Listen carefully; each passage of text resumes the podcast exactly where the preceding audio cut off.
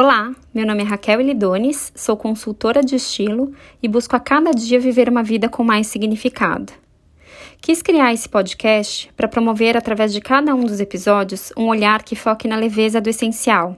E esse olhar vai além do vestir. Ele pode se expandir para toda e qualquer área de sua vida. Basta você permitir. Hoje, eu quero falar um pouquinho sobre o conceito de core closet. Meu estilo de vida minimal e a minha experiência profissional mostram que a adoção de um core closet é a solução ideal para se vestir com mais leveza e praticidade. Por definição, core é a parte central ou mais importante de algo. É essencial à sua existência ou personalidade. É essência, base, núcleo, origem, coração. O conceito de core closet está associado a um guarda-roupas enxuto, que contém apenas peças que a gente goste e se sinta bem vestindo. O ideal é que essas peças sejam coordenáveis entre si.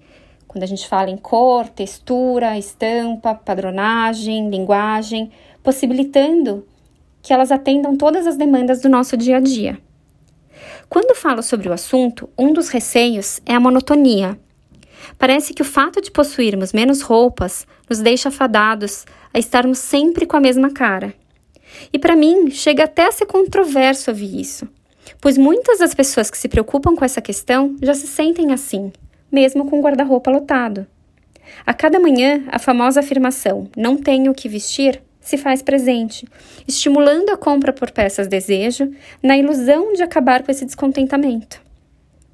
A ilusão de que aquela compra irá completar não apenas nosso visual, mas também nossa vida, se mantém. E a visão otimista de que algo exterior irá sanar o imenso desconforto interior nunca se materializa. Uma rápida visita ao shopping ou ao seu site favorito pode trazer uma solução momentânea para essa questão. Mas depois que o êxtase da compra passa e a culpa e a fatura do cartão chegam, acabamos mais desgostosos que antes. Se pararmos para pensar, é raro o momento que vamos às compras porque realmente precisamos de algo. Compramos porque queremos nos sentir melhores, mais estilosos, mais magros, mais poderosos. Compramos para sermos aceitos, amados, para pertencermos. Pense em quantas vezes você tentou consertar um problema ou amenizar um sentimento ruim com uma compra. Quantas vezes isso foi realmente eficaz? Chegou a hora de enfrentarmos a verdade. Não há peça de roupa ou acessório responsável por nos trazer plenitude e bem-estar. Olhar para dentro, despertar para o que realmente nos preenche, sim. Costumamos recorrer às roupas para adquirir autoconfiança.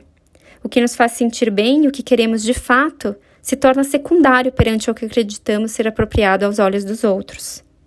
Refletir sobre isso e encarar nossos reais desconfortos emocionais pode não ser tão fácil quanto ir às compras, mas com certeza é muito mais eficaz.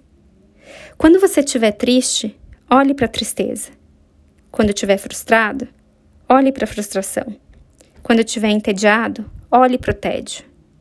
Reconhecer suas emoções irá lhe proporcionar autoconhecimento e te ajudar a direcionar os sentimentos para o lugar que eles devem estar. E esse lugar, com certeza, não é o seu guarda-roupa. Um beijo e até a próxima!